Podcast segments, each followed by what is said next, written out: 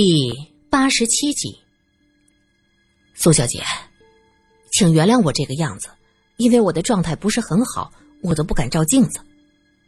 这个中年人坐下后致歉，他是在看到苏三写的关于河滨大楼恶作剧的故事之后寻来的。听声音有些岁数，大约是个中年男子，中等身材，礼帽压得很低，戴着墨镜，他看不清眉眼。从进来他就低着头，自我介绍说叫张永寿，是个珠宝商人。苏小姐，其实人是真的有预知的。张永寿缓缓的说道：“张先生是为了和我辩论。”预知成立与否来的吗？苏三在文章中指出，那位 B 小姐看到的自杀情景，不过是对面住户 S 小姐的恶作剧。所谓预知，其实是噱头罢了。我遇见了自己的死亡。张先生低着头，双手握在一起，像是下了很大的决心才说出来：“遇见。”苏三给他倒杯茶，示意他继续讲下去。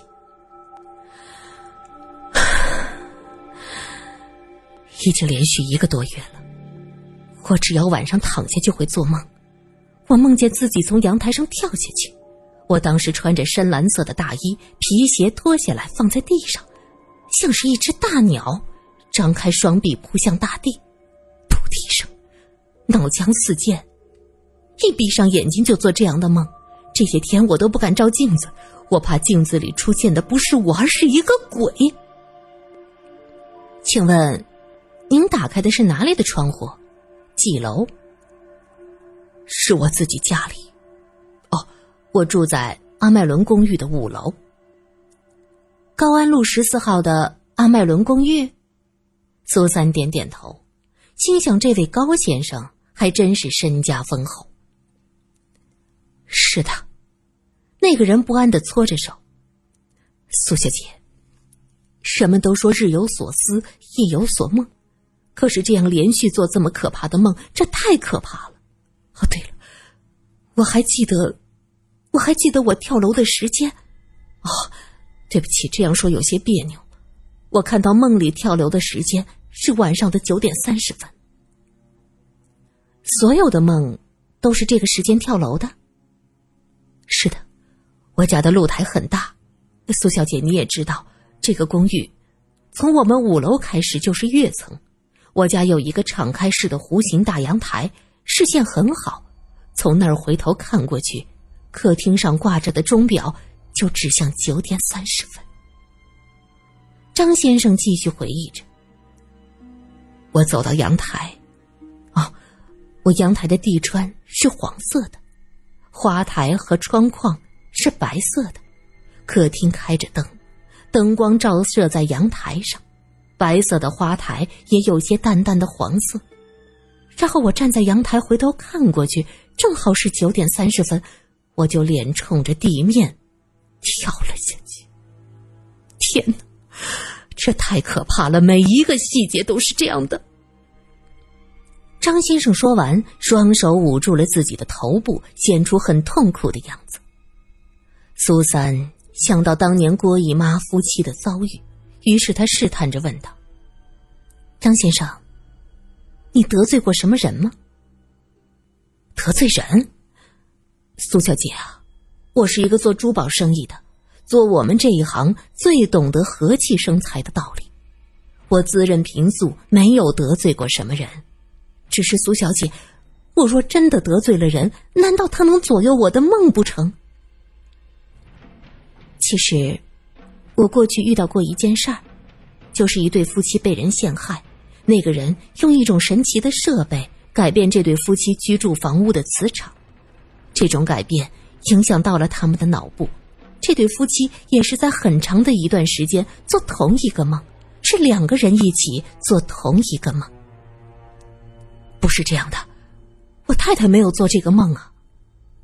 张先生叹了口气。一个人闭上眼睛，就看到自己跳楼死去。我在梦里死了这么多回，我真的要崩溃了。我现在想来，这也许就是一个预知的梦，我预知了自己的死亡。张先生，你不要激动，我建议你不如去圣玛丽医院看看，也许你是最近的神经太紧张了。我，我可以给你介绍医生。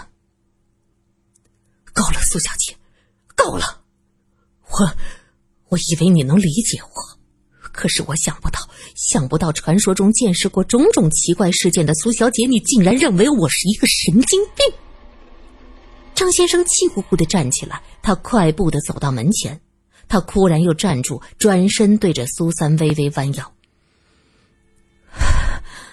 我告辞了。”这是一位老派的绅士，虽然很气愤，但在离去时还是克制住了自己的情绪。苏三急忙喊道：“张先生，我不是那个意思，我只是觉得您可能想多了。”但是这位张先生已经开门走了。苏三站在窗前，看着张先生从大楼里走出去，他挥手叫了一辆黄包车。吃过午饭，苏三有点不放心这位张先生。便按照他给的地址去查出了他家电话，然后拨了过去。请问您找谁？请问是张永寿先生府上吗？是的，您是？啊，我是一个记者，我姓苏。张先生回家了吗？记者，我先生只是一个小商人，不接受什么采访的。哦，您是张太太。事情是这样的，苏三将上午张先生来访的事儿说了一遍。电话另一头的女子惊叫道：“对呀，永寿和我讲了好多次，我一直安慰他，可能是消息不好。怎么，苏小姐，这样下去，人会不会疯掉的呀？”哦，张先生离开的时候有些生气，我想解释一下的，张太太。您应该可以理解我的想法，我是真心建议，张先生这样的情况最好到医院去检查一下。哦，我明白的，明白的，苏小姐，你不晓得呀，我也这样建议过，可是他的牛脾气上来是孤拐的要命，我也没有办法。电话另一端的张太太像是找到了知音，对着苏三不住的抱怨，苏三有些后悔自己多管闲事。含糊其辞的问候几句，就匆匆挂掉了电话。可是手刚离开电话，铃声就铃铃铃的响起了。不会是张太太打过来的吧？苏三盯着电话，有些担心，随即暗笑自己想多了。他又不知道我这儿的电话，于是苏三将电话拿起来：“喂，苏小姐，你快来，那个小翠儿真的出事儿了。”电话另一头的苗一声音有些急促：“苗一啊，出了什么事儿？你慢慢说，没法慢慢讲。头这会儿就带咱过去，我是偷着报信的，人情啊，苏小姐。哦，晓得了，记得你人情，请你吃饭。和平大楼对吧？我马上过去。”苏三赶到和平大楼，楼下已经聚集了很多人。苗一站在门前，铁面无私，将要进楼的人全拦下。有人问。又是那个爱搞事情的孙小姐吧？又骗人啦？不是啦，是真的死了。对面的白小姐看得清清楚楚的，说是尸体的脸。哎呦，就贴在窗子上面呀！苗一挥手喊：“苏小姐，上前来。”苏三从人群中挤到前面，看到苗一身边还站着一位面色苍白的漂亮姑娘。这位是白小姐。就是她预知了小翠儿的死亡，苗一介绍着。白小姐，上一次也是你看到对面的人上吊的？苏三问。上次，上次我也不能断定上吊的人是孙小姐还是假人，但是这一次我我看得很清楚，那张脸就贴在窗户上，真的是孙小姐。她穿着那天的红裙子，她真的死了。白小姐抱着肩膀打了个冷战。白小姐在楼下讲着：“五天前，我看到对面的小姐用长筒丝袜吊在窗户上，一身的红裙子，我当时吓得魂飞魄散。苏小姐，我一直很喜欢你写的新闻，我想苏小姐见识过那么多奇怪的事儿，一定知道穿红裙子的死有说法，对吧？”苏三点点头。过去听人讲过，穿着红衣红裙的人死去，怨气非常的重，灵魂会回来报仇。所以呀，我那天差点吓死，我赶紧报警，可是没有想到警察，哦，苗先生来了以后才发现，那孙小姐没事儿。苏三注意到他提到苗一，眼角轻轻的瞟他，目光温柔，而苗一也在一瞬间嘴角上翘。苏三心想：“看来这两个人关系有点微妙啊。”苏三和白小姐聊了几句，便往楼里走。有想进去看热闹的住户不满的指着他：“哎，为什么他可以进去，我们不可以呀？这是我们警局特聘的专家。”苗一说谎，连眼睛都不带眨的。白小姐看着苏三走进去，忧心忡忡的说。苗先生，我我有点害怕。刚才从窗户看过去，和五天前看的是一模一样的，完全是复制。难道我之前看到的和今天的也是同一个场景吗？你的意思是，我遇见了孙小姐的自杀？白小姐有些害怕，抱着肩膀想给自己一些力量。那女人到底怎么死的？还没有定论呢，别自己吓自己。苗一凑近他，贴着他的耳朵，用很小的声音说着：“也许啊，就是某个人杀了他。”白小姐听到这话，更加害怕了，呀的一声抓住了苗一的胳膊：“苗先生，你你别吓我。”苗一心里美滋滋的，继续讲着：“依我看呐，也许是你报警那天。”或者是前天混在现场围观的人做的，什么意思？白小姐抬头问着，一双明亮的眼睛水汪汪的，看得苗一的心里格外舒畅。他瞬间忘记这是现场，侃侃而谈：“我方才看到五楼那场景和昨天是完全一致的，也许凶手就是从昨天挂着的假人中得到了灵感，或者说……”那个凶手在大前天你报警的时候，就盯着这一切了。白小姐忍不住打了个冷战。可是我第一天报警的那天，和前天的恶作剧，自始至终都在场的人只有……他不敢再说下去。是的，一直都在现场的那个人，就是大楼的管理员。詹姆斯杨先生，苏三没有走电梯，而是沿着楼梯来到了五楼。五零八的房门开着，罗隐正带着人勘察现场。死者已经被从窗户上的罗马柱上放下来，脖梗上缠着一条玻璃丝长袜，勒得很紧。透过丝袜的边缘，能看到深紫色的勒痕。死者面色青紫，颜面部分有众多的出血点，双眼睑结膜散在多处出血，角膜轻度浑浊，可视瞳孔。罗隐见苏三进来，故意提高了声音。小娜捧着本子在现场做着笔录，他闻言答道：“这样看，死亡时间应该是六个小时到十二个小时之间。”说完，他抬手看看表。现在是下午一点，也就是说，死者是在凌晨遇害的。罗隐点点头，不错，应该是午夜十二点之后遇害的。苏三俯身看了一下尸体，轻轻按了一下额头，有些郁闷。死者虽然面部呈青紫色，密布着出血点，打扮也很时髦，脸上浓妆艳抹。但他还是一眼认出这个人就是小翠儿，当初方太太身边的丫鬟。上一次看到她还是在精神病院，彼时还是一个下人的打扮，一身粗布袍子，头发编两个辫子，用红头绳扎住。而今天，他烫着现在最流行的大波浪，前面的刘海吹得高高的，还用了很多的发胶固定。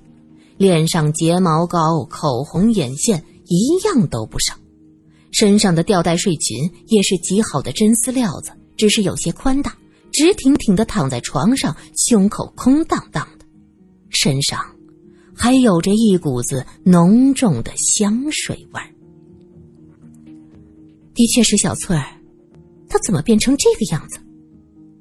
苏三站起身，叹了口气。看到认识的人死去，总不是件愉快的事儿。哼，一派暴发户的风范。罗隐冷笑了一下。前天回去我就调查过了，小翠是一个多月前搬到这儿了，预付了一年的租金。小娜在一边插嘴说：“那可是一大笔钱呐。”奇怪了，巨福路独门独院的大别墅住着多好。他为什么搬到这儿来？苏三不理解。不做亏心事儿不怕鬼叫门，恐怕是亏心事儿做多了吧。小娜想到孙小姐那两次泼妇的行径，就气儿不打一处来。是啊，按照现在的情况看，他趁着方太太在精神病院时得到了方家的财产。一个独居的小姑娘，自然会吸引到各路人的目光的。估计啊，他早就被拆白党盯上，为了自保，只能搬到人比较多的地方，同时住客阶层相对高一些的公寓来。罗隐看着地上的小翠儿，叹了口气，继续说道：“祸兮福所起，福兮祸所伏啊。小翠儿得到了财产，但是生活却和他开了个玩笑。”他逃到这儿，希望能得到庇护，可最终还是没逃过。你的意思是，他杀？苏三盯着小翠儿的尸体，又仔仔细细的看。我看不出他杀的痕迹啊。外表看不到痕迹，用这儿想想。罗隐摘下手套，轻轻的点了点苏三的脑门苏三挥手：“喂，你洗手了吗？”小娜忍不住低下头，装作继续记录的样子。罗隐扬扬眉，指着这间房间豪华的摆设：“看看，多好的公寓呀！这么舒服，这么豪华，充满了暴发户的气息。小翠儿这样一个长期做丫鬟的下人，怎么舍得去死啊？不错。”这间屋子里的一切，都在向人呼唤着：“我很有钱。”小翠儿看来真的是得到了好大一笔可以随便挥霍的财产。这么懂得享受的人是不舍得死的。这时有警察过来，将小翠的尸体装进了尸袋，抬出去。管理员愁眉苦脸的站在那儿，看到罗隐走出来，不停的吐苦水：“探长先生。”我可真是倒霉透了，这几天见人把人折磨死，这位孙小姐，谁能想到真死了呀？他在你那儿是怎么登记的？探长先生，请随我来。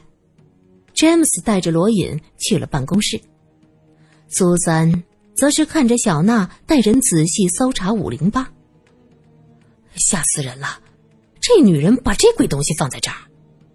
一个警察在衣帽间大声喊着：“苏三赶过去，原来在衣帽间里赫然立着一个塑料模特，还戴着黑色的长发，也穿着一套红色的吊带裙，光线有些暗，猛地一看，真挺吓人的。就是这个假人，那女人前些天就将他挂在窗户上。”小娜指着假人说。苏三走过去。摸了一下假人的裙子，很滑的真丝料子，只是怎么有一股红酒的味道？苏三扯着红裙子，仔仔细细的翻看。小娜问：“苏小姐，你找什么呢？”这裙子有股红酒的味道。一个假人身上的裙子怎么会有红酒味呢？一个警察说：“哦，我方才在酒柜里看见有半瓶红酒。”那假人也不会喝酒啊！小娜自以为开了个玩笑。几个警察前天看到这假人挂在窗口晃来晃去，忍不住浑身汗毛都竖了起来。苏三笑了：“假人不会喝酒，小翠儿喝呀。可是小翠儿的身上怎么没有一丁点酒味呢？这条裙子和小翠身上穿的是一模一样的，看来是被人特意换过。而那个人很明显不想让我们知道死者。”喝过酒。